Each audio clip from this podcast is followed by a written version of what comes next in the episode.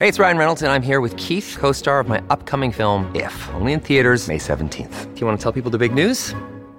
All right, I'll do it. Sign up now and you'll get unlimited for $15 a month and six months of Paramount Plus Essential Plan on us. Mintmobile.com slash switch. Upfront payment of $45 equivalent to $15 per month. Unlimited over 40 gigabytes per month. Face lower speeds. Videos at 480p. Active Mint customers by 531.24 get six months of Paramount Plus Essential Plan. Auto renews after six months. Offer ends May 31st, 2024. Separate Paramount Plus registration required. Terms and conditions apply if rated PG.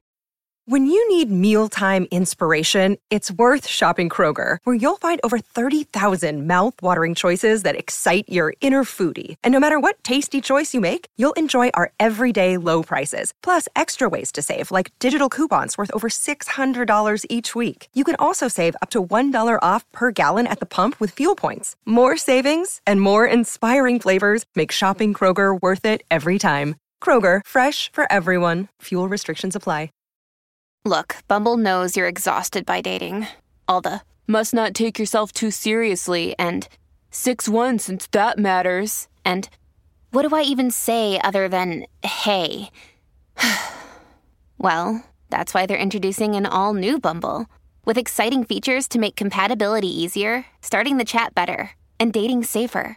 They've changed, so you don't have to. Download the new Bumble now. Hola, esto es New Books Network en español. Hola, esto es New Books Network en español. Mi nombre es Paula de la Cruz Fernández y este es el canal de New Books Network en español en historia. Hoy estoy reunida con la doctora Victoria Basualdo, que es investigadora del Consejo Nacional de Investigaciones Científicas y Técnicas CONICET y del área de, Economía y Tecnología y profesora del Máster de Economía eh, de Economía Política de la Facultad Latinoamericana de Ciencias Sociales, Flaxo, en Argentina. Victoria es especialista en historia contemporánea económica y, de, laboral y, y del trabajo, con especial atención a los cambios estructurales y la historia de los sindicatos en Argentina y América Latina. Ha escrito varios artículos sobre responsabilidad corporativa y eh, sobre la violación de derechos humanos. Eh, también nos acompaña el doctor Marcelo Buccelli, profesor de Administración de Empresas en el Gies College of Business en, la University of Illinois at Urbana-Champaign, en los Estados Unidos. Investiga, Marcelo Buccelli investiga eh, economía política de las multinacionales en América Latina y también escribe sobre las diversas aproximaciones teóricas y metodológicas al estudio de las relaciones entre, empresas y el Estado en perspectiva histórica. También investiga los grupos empresariales. Victoria y Marcelo, junto con el profesor Hartmut Berhoff, que es el director del, Institute for Economic and Social History de la Universidad de Göttingen en, Alemania, son los editores del libro eh, en inglés Big Business and Dictatorships in Latin America, A Transnational History of Profits and Repression, publicado por eh, Palgrave en 2021. Este, a este libro, eh, que es un libro coeditado, contribuyen 19 autores y em, espero que a lo largo de toda la entrevista podamos mencionar a todos ellos o a sus contribuciones. Bienvenidos, Marcelo y Victoria. Muchísimas gracias por Gracias, Paula. Ya os presenté un poco por encima, pero si nos podéis dar un poquito más de información sobre vuestra trayectoria profesional. Bueno, eh, por mi parte soy historiadora del trabajo, como bien decías, y quizás una particularidad es la vinculación entre trayectorias de investigación sobre temas que tienen que ver con, con el movimiento sindical en los 60, 70 hasta la actualidad en Argentina y en América Latina vinculación también con cambios estructurales y con algunas eh, estrategias empresariales como la tercerización laboral, que es un tema eh, muy relevante. Y quizás una de las características más extrañas, eh, más particulares, sea la vinculación entre investigación y proceso de justicia. trabajé como, como, asesora y fui, fui testigo de contexto también, fui convocada como testigo experta en distintos juicios que tienen que ver con violaciones a los derechos humanos durante la dictadura así que en Argentina. Así que no solo, eh, bueno, esto se basa en una trayectoria de investigación académica, sino también en vinculaciones entre esta investigación y algunos procesos de judicialización. Eh, buenas tardes, Paula. Eh, bueno, como ya dijiste, soy profesor de Administración de Empresas. Y em, bueno, mi conexión con este proyecto viene de mis investigaciones previas sobre multinacionales, estrategias políticas de ellas particularmente en América Latina. Y bueno, esto ha sido como un buen puente para conectarse con, con diferentes eh, personas que están em, participando en procesos judiciales, como es el caso de Victoria. Gracias. Eh, ¿Cómo surgió este proyecto? En la introducción del libro habláis em, sobre una reunión, sobre un seminario que hubo en 2016 en Alemania, en el que se discutió o se presentaron, supongo, em, papers ¿no? sobre empresas y autoritarismo. ¿Nos podéis contar un poquito más sobre, sobre, el proceso, sobre cómo reunisteis a todos los autores, sobre eh, un poco sobre la reunión en Alemania? Es, sí, este, este, mm, este congreso, este encuentro que se dio en Göttingen, allá en Alemania, eh, fue organizado originalmente por Hartmut Berghoff y por eh, Manfred Grieger. Eh, Manfred Grieger, que desafortunadamente no aparece en el libro, pero que hay que mencionar, su presencia es importante por el hecho de que en esa época él era el, historiador de Volkswagen encargado de desenterrar y de lidiar con todo el pasado de Volkswagen con, eh, la Alemania nazi. Em, el profesor Grieger eh, posteriormente tuvo que salir de Volkswagen porque en cierto momento a esta firma no le gustó mucho lo que él estaba encontrando, lo cual también muestra los límites que tiene la transparencia en este, mm, en este tema. Pero la cuestión es que aquí para este encuentro se convocó a un grupo de personas que estudiaban pues, eh, la relación entre dictaduras y, y, y grandes negocios en América Latina gran parte de los que participaron en ese encuentro no, terminaron en el libro. Eh, después empezamos a buscar otras personas por otras em, redes, pero vale la pena destacar eh, la presencia eh, tanto en el encuentro como en el libro de una serie de investigadores jóvenes alemanes que están utilizando archivos no muy utilizados o no utilizados por, eh, por investigadores de América Latina que nos dan otra perspectiva, particularmente la de la participación de Alemania en la... Eh, en, en América Latina y su relación con las dictaduras. Totalmente, eso fue muy importante y esto que dice Marcelo respecto de la incorporación de otros investigadores e investigadoras al libro tiene que ver con una complementariedad que se buscó, ¿no? a partir de ese, de ese primer encuentro que fue muy importante, hubo discusiones intensas, muy fructíferas, muy interesantes. Fue convocado más desde la perspectiva del campo de la historia de empresas y historia económica, y allí aparecieron dos cuestiones principales, ¿no? Por un lado, la necesidad del diálogo con otros campos, como la historia del trabajo y como el análisis más desde el campo de la justicia transicional, y de poder pensar desde el campo de los estudios de derechos humanos estas problemáticas. Y por otro lado, también la necesidad de mayor representatividad de investigadores que estuvieran trabajando en América Latina. Entonces, el libro también tiene esta, esta doble composición, ¿no? Investigadores europeos o que estaban basados en Estados Unidos, pero al mismo tiempo la incorporación de otros investigadores de cada uno de los países radicados allí y con insertos en esas academias, que permitió un diálogo primero interdisciplinario, pero además de distintas historiografías y distintas fuentes, archivos, metodologías.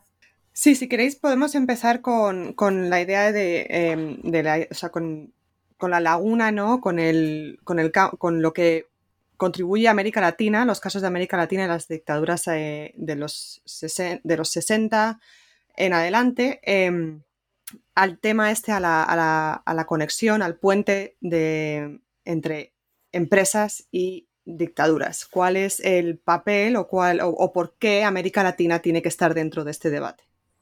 Bueno, ahí yo diría, en, mi caso yo vengo directamente de lleno de, estudiar el periodo de las dictaduras.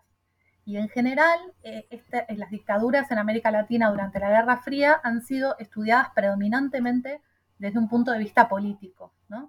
Justamente dando eh, el centro a estas Fuerzas Armadas dividiendo los estudios de acuerdo a las cronologías políticas y pensando en estas dictaduras como generadas para frenar un proceso de radicalización política, donde claramente la revolución cubana y todo el proceso de radicalización que se abre en los años 60 y 70 aparece en el centro de esta historia.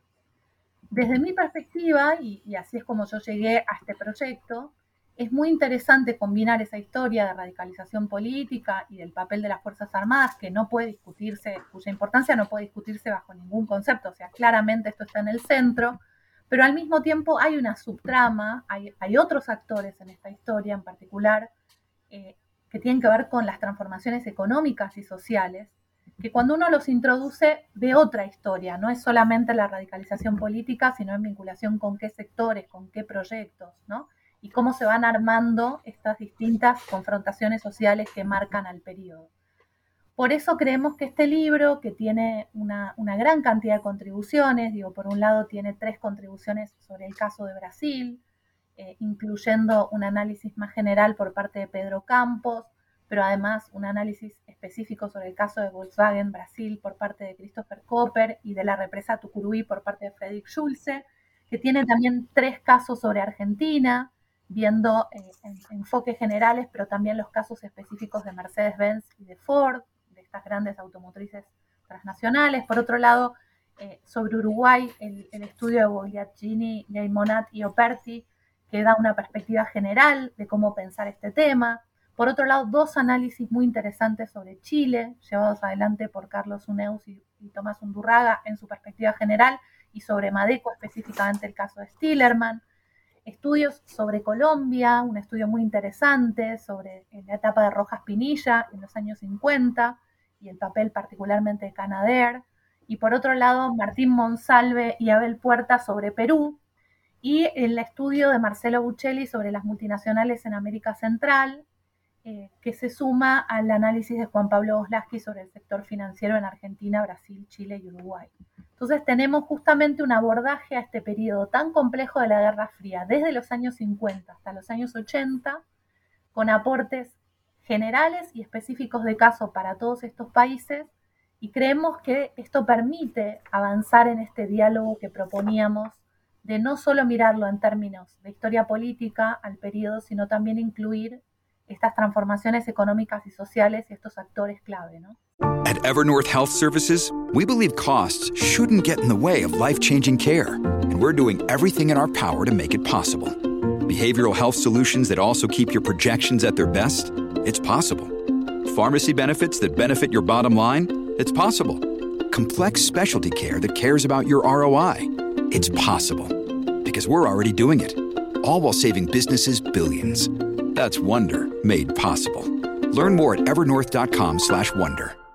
Si, os parece, podemos seguir con la idea de, un estudio transnacional y no un estudio comparativo, ¿no? Porque eso yo creo que es importante del libro y es que eh, es que no, no estamos intentando, no estáis intentando sacar, eh, comparar como un, una empresa actúa en un país o en otro, sino cuáles son los rasgos ¿no? que define eh, la organización empresarial eh, eh, y, las empresas como actores en las dictaduras de América Latina y más allá, ¿no? o sea, más incluso global.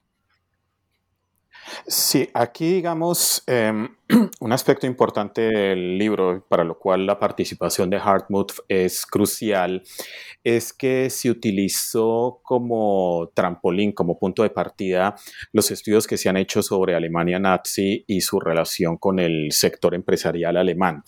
Aquí, digamos, em, lo bueno es que esto nos permite una, una una mirada a un contexto diferente, pero en el cual todavía, digamos, como todos sabemos, gran parte de estas eh, dictaduras eran abiertamente inspiradas eh, por el proyecto fascista, algunos con más disimulo que otros, pero digamos, eh, lo, que, lo que esto nos permite ver es que a pesar de las eh, eh, semejanzas entre estas dictaduras en América Latina, hay mucha heterogeneidad en cuanto a la forma como ellos se relacionaron a las, con las empresas y la forma como las empresas se respondieron o colaboraron en diferentes, eh, en diferentes momentos. Y aquí, digamos, hay un elemento muy em, importante que marca una diferencia muy grande entre toda América Latina y el caso alemán, y es que en el caso de los nazis ellos no llegaron al poder. Em, apoyados, o sea, eh, o financiados por, el, por, los, por los grandes empresarios. O sea, que ellos se beneficiaran después fue otra cosa, pero no es, em, no es como en el caso de América Latina, donde ya había un temor fuerte por parte de los, del sector empresarial hacia cierto tipo de regímenes políticos. Entonces, sí, o sea, en gran parte, digamos, tú usas la palabra transnacional, lo cual eh, usamos aquí también en el título del libro, y lo cual es útil porque, porque realmente vemos una heterogeneidad muy grande entre las formas como se respondió y las formas como se relacionaron los, las grandes empresas con las dictaduras. Tal cual, yo diría eso, digamos, me parece que, hay, un, hay una preocupación además por ver las especificidades y los procesos históricos concretos, tanto en términos eh, metodológicos como en términos de fuentes, como en términos conceptuales. Hay una, un foco muy grande puesto en tratar de abordar específicamente cada uno de los procesos. Pero también diría, Marcelo, no sé qué te parece, pero yo creo que sí hay conclusiones más generales. Digo, por más que estos papeles fueron diferentes en cada uno de los casos, sí vemos que fueron muy relevantes, porque como decís, a diferencia de lo que pasó en la Alemania nazi, hay un involucramiento desde antes, o sea, hay un involucramiento en la generación de estos regímenes dictatoriales, hay una participación que tiene que ver con el financiamiento a muchos de ellos, con los acuerdos de negocios, con la provisión de cuadros que provienen del ámbito empresarial y van a ser hacedores de políticas públicas durante las dictaduras.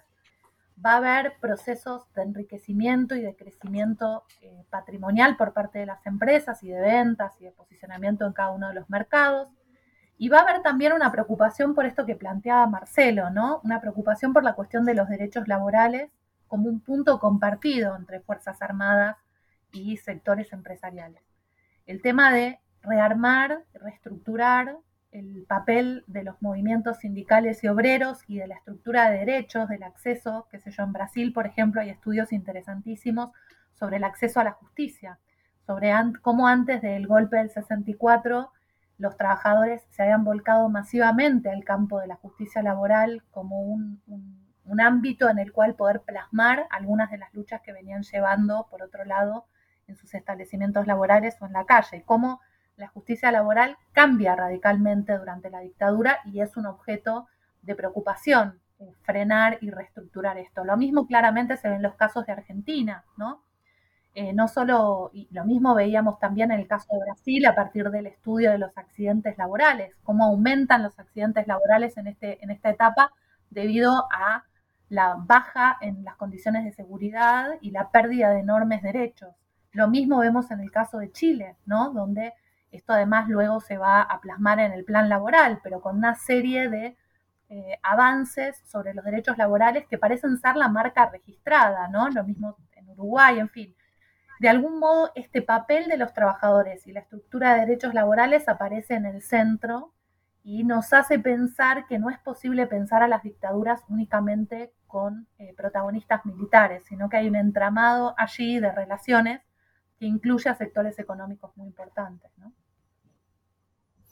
Y aquí, digamos, me gustaría añadir, y de acuerdo con Victoria, eh, sí había algunas, a pesar de la heterogeneidad, vemos algo en común y es el temor, el pánico en algunos casos del sector empresarial a lo que ellos creían se venía como un peligro dentro del marco de la Guerra Fría que seguro los llevaba a pensar iba a llevar a un régimen económico en el que iba a desaparecer la propiedad privada y este tipo de cosas y veían al sector sindical como parte de la vanguardia de ese otro proyecto del cual ellos eran enemigos.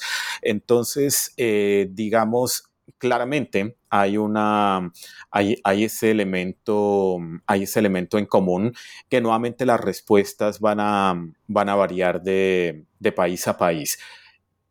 Quizás podemos hablar de un poco de la intersección entre ahora que mencionabais eh, las regulaciones laborales y demás entre historia empresarial e historia laboral que eh, tus dos capítulos, Victoria, tocan este tema y también, por ejemplo, el de el de Joel Stillerman eh, sobre eh, la, la, industria del, cobre en, Chile.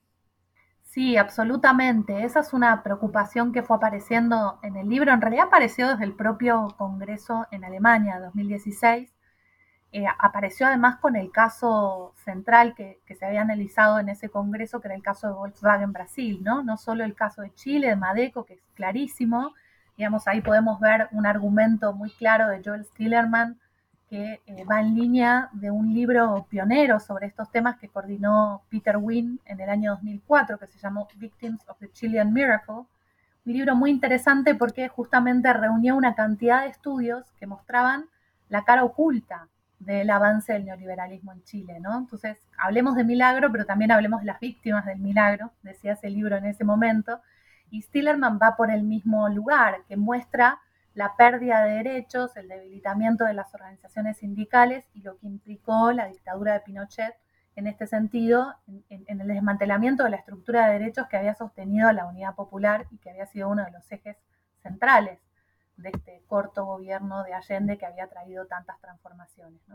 Lo mismo vemos en el caso de Brasil, digo, tanto lo que mencionaba de Pedro Campos, muy preocupado con el control adentro de los establecimientos, y es lo que muestra Copper también cuando muestra los cambios dentro de las grandes eh, fábricas, como es el caso de Volkswagen, donde eh, claramente hay un proceso de control y de disciplinamiento y hay evidencias muy claras, pruebas muy claras que terminaron en un, en un acuerdo firmado en Brasil a fines del año pasado, donde la propia empresa Volkswagen debió indemnizar a las víctimas y dedicó financiamiento a investigación y a la fundación de un centro de memoria por su involucramiento en la dictadura.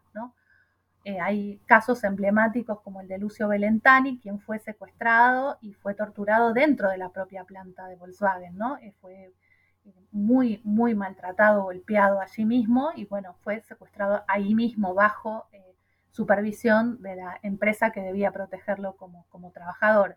Y hay una gran cantidad de evidencia respecto de los aportes que hizo Volkswagen a este proceso represivo que terminan en este acuerdo sobre el cual hay un debate sobre si es suficiente o no, un debate abierto, que tiene que ver con la enorme complejidad de cómo hacer reparaciones, de cómo, cómo se reparan estos daños de tan largo plazo, que no solo afectan a las víctimas, que por supuesto necesitan justicia y reparación inmediata, sino que también están vinculadas con cambios más amplios. ¿no?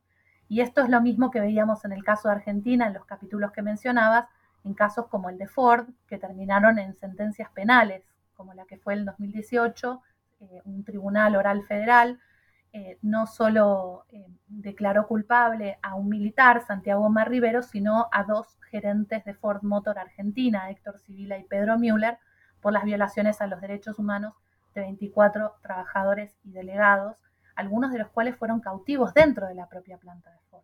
Entonces sí, efectivamente allí es donde vemos la relación entre el análisis de la evolución de estas empresas, que en general fue muy positiva, no en todos los casos, hay casos de empresas vinculadas en la represión que no, no les fue tan bien como a estas empresas que estamos mencionando, pero hay también eh, y sobre todo una ganancia que proviene del desmantelamiento de estos derechos laborales. This episode is brought to you by La Quinta by Wyndham.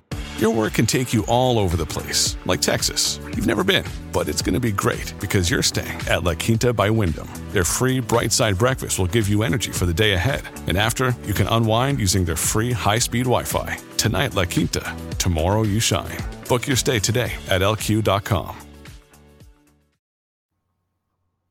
Y aquí valdría la pena añadir eh, lo, las implicaciones de, mar, de más largo plazo.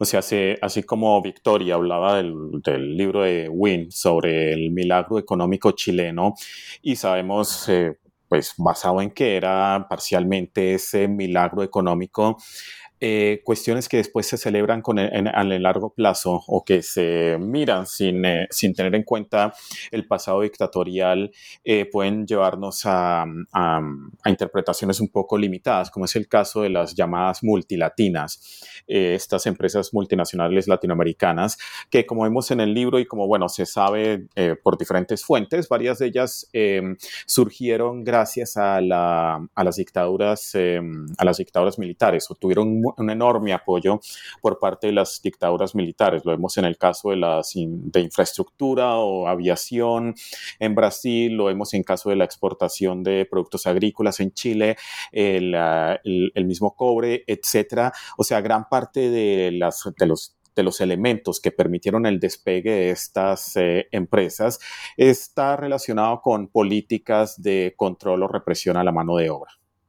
Muchas gracias. El marco, eh, dentro de este marco, antes de que, yo sé que tienes que ir, Marcelo, antes de que te vayas, eh, quería un poco tocar sobre, y todavía en la perspectiva transnacional, las multinacionales, porque de los, uno de los aspectos más interesantes del libro, en mi opinión, es esta idea de, em, incluir eh, multinacionales que sean tanto desde América Latina hacia afuera o desde algunos países de América Latina hacia afuera y también desde otros países que no son solo Estados Unidos eh, en, América Latina. Y incluís, por ejemplo, obviamente el caso de Alemania, pero también eh, Canadá. Y, bueno, si, si, si, ¿Podemos hablar un poquito de esto?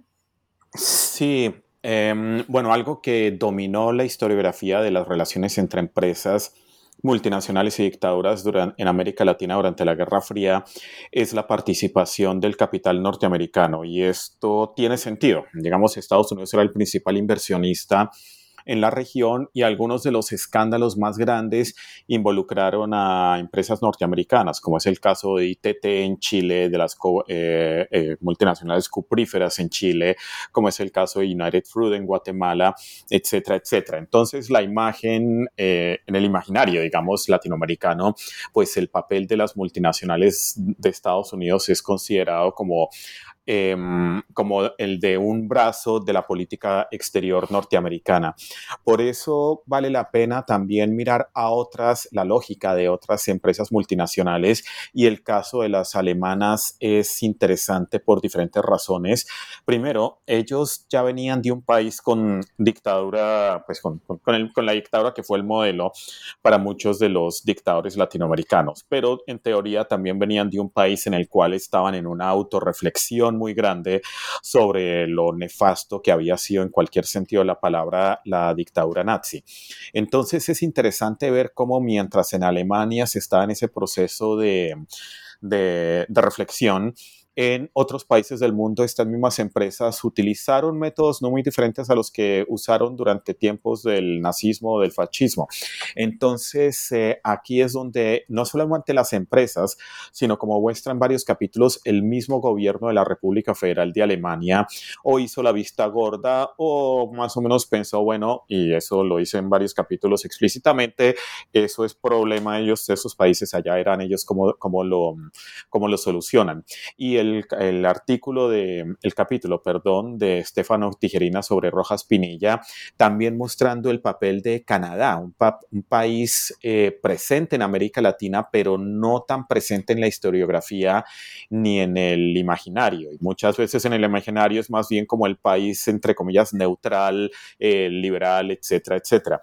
Eh, y aquí vemos cómo Canadá dio una gran colaboración para el, proceso de desarrollo armamentista de la dictadura de Rojas Pinilla y en los ataques que él hizo a la población civil con este tipo de armamentos y cómo se veía, o sea, los canadienses también veían con buenos ojos el que se matara a comunistas, digamos. Entonces aquí es, eh, es, em, es interesante empezar a ver el papel de otras empresas de otros orígenes. Hay otros académicos que han estudiado el caso de las empresas israelitas en Argentina y cómo tenían que lidiar con el antisemitismo de partes de, lo, de la dictadura argentina y cómo de pronto hacían la vista gorda en algunos de estos casos. Empresas italianas, hay que ver cómo pasa, qué pasaba con gente como Fiat o los franceses de Renault, etcétera. Entonces, eh, todavía hay mucho que encontrar, pero de todas formas esto muestra em, em, que había una gran cantidad de actores que no se limitaban solamente a la gran élite latinoamericana o a las multinacionales norteamericanas. Totalmente, creo que es muy importante esto que está marcando Marcelo y en, una investigación que realizamos para el caso argentino sobre responsabilidad empresarial en delitos de lesa humanidad, una investigación que se hizo desde cuatro instituciones, publicada en 2015, veíamos exactamente eso, ¿no? Esta investigación no pudo estar totalmente reflejada en el libro porque implicaba 25 casos de todo el país, pero allí justamente veíamos esto que marcaba Marcelo, la participación de empresas de distinto origen y de distinto tipo. Casi todas las empresas que analizamos en ese proyecto fueron grandes empresas eh, y no pequeñas o medianas, digamos, pero muchas de ellas eran de origen nacional y algunas de ellas fueron empresas que se convirtieron en multinacionales, como las del grupo Techint, eh, italo-argentino, que tiene, bueno, por supuesto, sus empresas principales en, Argentina, Dalmine Siderca y Propulsora Siderúrgica, con una gran, eh, con evidencias muy importantes de participación empresarial en la represión, ¿no?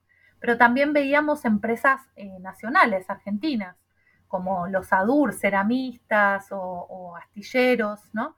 Eh, empresas además agroindustriales, que eso es algo que nos faltó en el libro, digamos, el libro tiene un fuerte anclaje en grandes, grandes empresas y en actividades industriales, ¿no?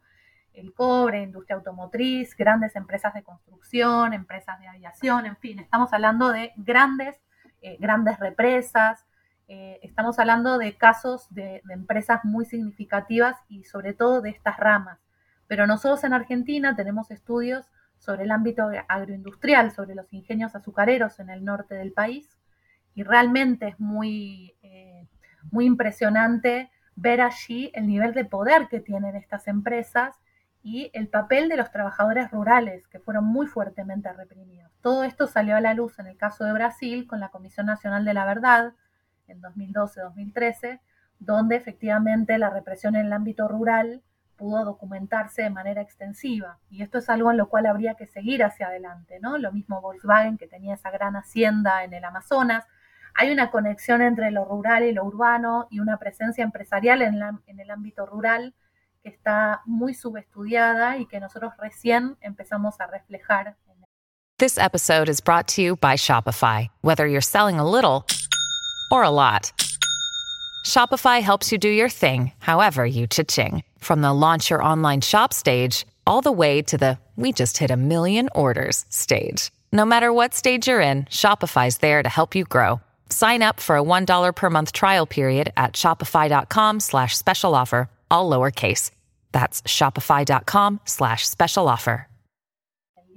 Si os parece, podemos pasar a hablar un poquito de las fuentes y de los métodos que, se usan en todos los capítulos.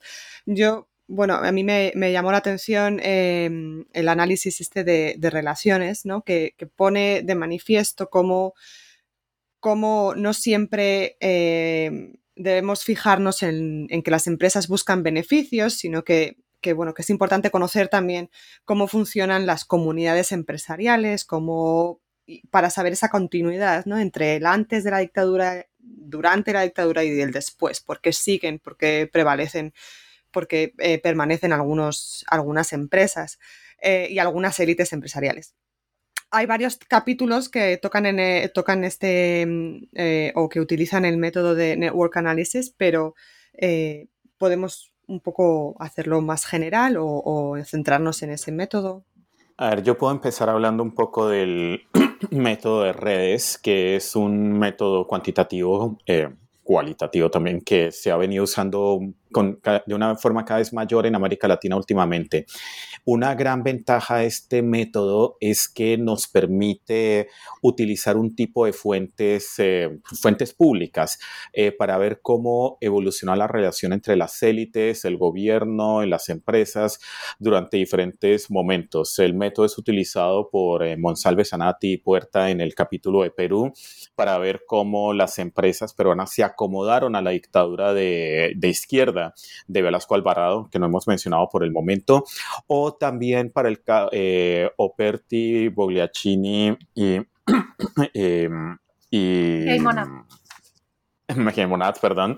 Em, eh, lo usaron para el caso de Uruguay y mostraron cómo las empresas uruguayas, o sea, para mostrar el por qué las empresas uruguayas no tuvieron que encarar un proceso de liberalización económica como el que sí se vio en Chile o posteriormente también en Argentina.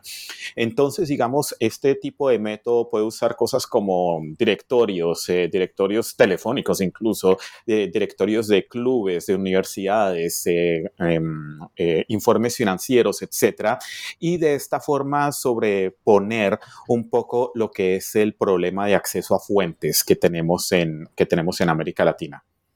Sí, tal cual. Creo que eso es, e, es, una de las alternativas metodológicas. Incluso hay varios de los varios otros capítulos que quizás no grafican eh, las redes, como sí lo hacen los dos capítulos que mencionaba Marcelo, pero que sí reconstruyen estos vínculos y estas relaciones y me parece muy, muy importante ver que el libro tiene el gran mérito de tener una gran cantidad de aproximaciones metodológicas, de fuentes y el acceso a una gran cantidad de archivos, ¿no?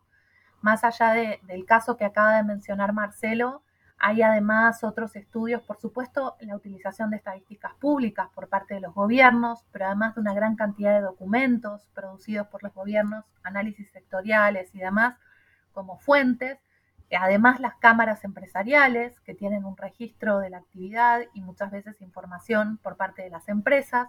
Y aquí llegamos al punto crítico, ¿no? Todo esto que estoy mencionando, junto con fuentes eh, de prensa, junto con documentos que vienen de la historia oral, es decir, entrevistas tanto a protagonistas destacados como informantes clave, a archivos. En el caso argentino, por ejemplo, hay archivos de inteligencia, en el caso de Brasil también hay distintos archivos vinculados a seguridad y a seguimiento que son muy interesantes. En el caso de Argentina, la Dirección de Inteligencia de la Policía de la Provincia de Buenos Aires es un archivo de inteligencia disponible, pero además está el Archivo General de la Nación, el Archivo Nacional de la Memoria. Hay una gran cantidad de fuentes, incluso de, de las Fuerzas Armadas, utilizadas aquí. Y todo esto digo que es muy importante para tratar de circular un problema que tenemos en este campo, que es el cierre de los archivos empresariales. Eh, las empresas, por supuesto, disponen de sus papeles y de sus archivos como una propiedad privada y para etapas tan complejas como las que estamos analizando y donde además están los procesos de judicialización como un horizonte, hay un cierre total de estos archivos. Y esto es un enorme problema porque los archivos empresariales tienen una cantidad de documentación muy relevante para poder analizar estos procesos. Aquí entonces hay una, amplia gama de recursos metodológicos y de fuentes que incluyen también archivos sindicales. No es que a los sindicatos les resulte muy fácil eh, guardar sus papeles ni valorar del todo la importancia que tienen estos documentos, pero sí se han utilizado archivos sindicales, por ejemplo, para documentar el estado de las relaciones laborales o los procesos de persecución, cosa que también está muchas veces reflejada en los propios archivos de los ministerios de trabajo. Es decir, que vemos aquí una amplísima gama de documentación que permite trabajar con, una solidez y con un, con, un, rigor empírico que realmente fue una preocupación para el proyecto. No, yo creo que es un aspecto eh, fundamental ¿no? de los estudios de la empresa y, la, de la empresa en América Latina y en, y en muchos otros países donde, donde ha habido dictaduras y donde aún eh, existe continuidad de, esas élites y de esas comunidades empresariales que tienen su origen en esos años. Y, bueno, en realidad eh, se entiende ¿no? esa reticencia a que no abran los archivos, porque claro, eh, bueno, es un, el, siguiente paso es un proceso judicial. pero como mencionas, hay dentro de esta idea de, de responsabilidad corporativa, quizás debiera haber un, punto ¿no? de, transparencia de los archivos. Totalmente, y yo creo que ahí es muy importante, hay todo un campo eh, de discusión en la actualidad muy relevante, no en términos históricos, académicos, sino también en términos de políticas públicas, preguntándose por el papel de las empresas en las violaciones a los derechos humanos. ¿no? Todo el campo de empresas y derechos humanos que tiene una participación importante de la OCDE, de la OIT en el campo laboral, del Alto Comisionado por los Derechos Humanos de Naciones Unidas, de distintas organizaciones que analizan este tema de distintos lados y de hecho hay un tratado sobre empresas y derechos humanos que está siendo evaluado en Naciones Unidas. Y es muy interesante la relación, eh, el aporte que pueden tener estas investigaciones en esos campos, ¿no? Porque a la hora de pensar en empresas y derechos humanos y en responsabilidad social corporativa, se piensa de aquí para adelante como si la historia no existiera y en verdad existen cuestiones muy graves que sucedieron. En los casos que estamos analizando, en el caso argentino, en esos 25 casos que te contaba, hay 5 de los 25 casos en los cuales existieron centros clandestinos de detención adentro de las fábricas, adentro de la propiedad privada de las empresas. Y esto es algo muy grave que no puede quedar así y que hay que poder analizarlo y poder pensarlo. Por eso el diálogo con todo lo hecho respecto de las violaciones a los derechos humanos en la Alemania nazi es muy importante. Esas empresas abrieron los archivos, muchas veces de manera incompleta, muchas veces encargando investigaciones a historiadores, lo cual, bueno, sería diferente a la posibilidad de acceder absolutamente a los archivos de manera abierta, ¿no? Pero claramente se necesita por parte de las empresas en un contexto en el cual hay una declaración de interés en derechos humanos, esta apertura, una apertura mayor que permita, por un lado, ver la historia, responder a aquello que tengan para responder, pero sobre todo documentar y eh, posibilitar este, este conocimiento de lo que realmente sucedió y este proceso de responsabilización. ¿no? Creo que el campo de empresas y derechos humanos tiene muchas conexiones con estas investigaciones históricas y por eso no, estamos hablando únicamente de perspectivas del pasado, sino de temas que tocan muy fuertemente el presente. ¿no? Sí, además eh, el presente y, personas que aún eh, y personas que todavía siguen en ese negocio o en esa empresa, en ese en esa industria, en el gobierno, incluso, ¿no? Total, las eh, conexiones con el poder político son muy fuertes y, y, las, incluso como no son tantos años, en el caso argentino, se acaba, se están cumpliendo en estos días 45 años de un proceso represivo emblemático llevado adelante por un ingenio azucarero, que es el ingenio Ledesma, y su, su dueño está eh, vivo, ¿no? Y hace una semana la Corte Suprema dijo hay que juzgarlo. Se había intentado darle una falta de mérito, pero bueno, ese ingenio proveyó camionetas en las cuales fueron secuestrados trabajadores y trabajadoras y, otros militantes en lo que se llamó como las noches del apagón, donde se cortó el suministro de, energía eléctrica en todo el pueblo y se llevaron adelante secuestros. Entonces, ahora mismo en Argentina estamos en el medio del proceso de conmemoración de los 45 años de este proceso y aquel que había sido señalado como principal imputado, que es Carlos Pedro Blaquier, el dueño del ingenio, está vivo. Y la Corte Suprema acaba de indicar que sí hay que juzgarlo, que no hay una falta de mérito, que hay evidencia y que el juicio tiene que seguir.